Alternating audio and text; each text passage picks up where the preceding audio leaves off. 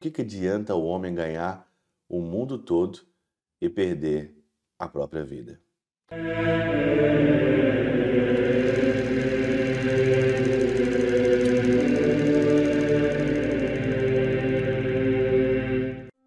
Em nome do Pai, do Filho e do Espírito Santo. Amém. Olá, meus queridos amigos, meus queridos irmãos. Encontramos mais uma vez aqui no nosso Teós, Viva de Coriés, o Percor Maria. Nesse dia 11 de agosto de 2023, hoje é dia de Santa Clara. Nessa semana que se passou, nós meditamos aqui muitos santos.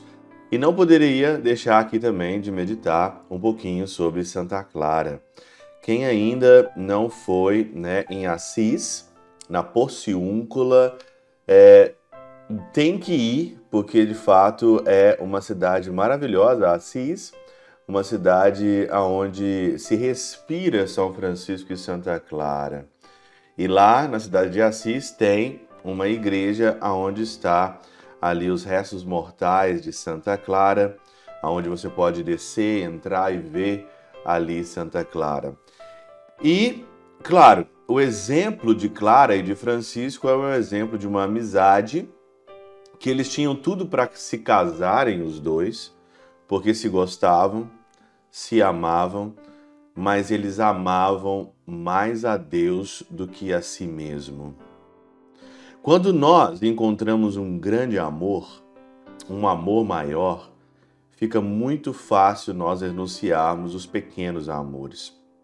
E Francisco e Clara chegaram à decisão de se consagrarem. Clara ali fundou as Clarissas, São Francisco fundou os franciscanos.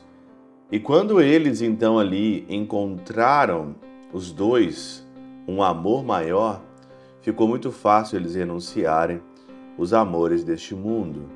Por isso que no evangelho de hoje, né, de Mateus capítulo 16, versículo 24 a 28, o Senhor diz claramente: se alguém quiser seguir-me, renuncie a si mesmo. Tome a sua cruz e siga-me, pois quem quiser salvar a sua vida vai perdê-la, e quem perder a sua vida por causa de mim vai encontrá-la. O que, que adianta um homem ganhar o mundo todo e vir a perder a sua vida? O que, que adianta o homem ganhar a vida toda? Ganhar tudo, ganhar dinheiro, ganhar carro, ganhar prazer. O que, que adianta isso? O que, que adianta? Nós estamos vendo hoje no mundo as pessoas tentando ganhar o mundo todo. Quanto mais ostentação, quanto mais luxo, quanto mais luxúria, quanto mais prazer, quanto mais coisas e pessoas. E eu pergunto para você, o que, que adianta você ganhar tudo isso? O exemplo de Francisco de Clara é um exemplo de desprezo do mundo dessas coisas.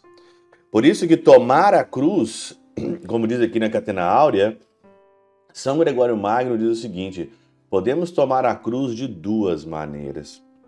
Ou afligindo o corpo com abstinência, afligir o corpo com abstinência, ou afligindo a alma com a compaixão pelo próximo.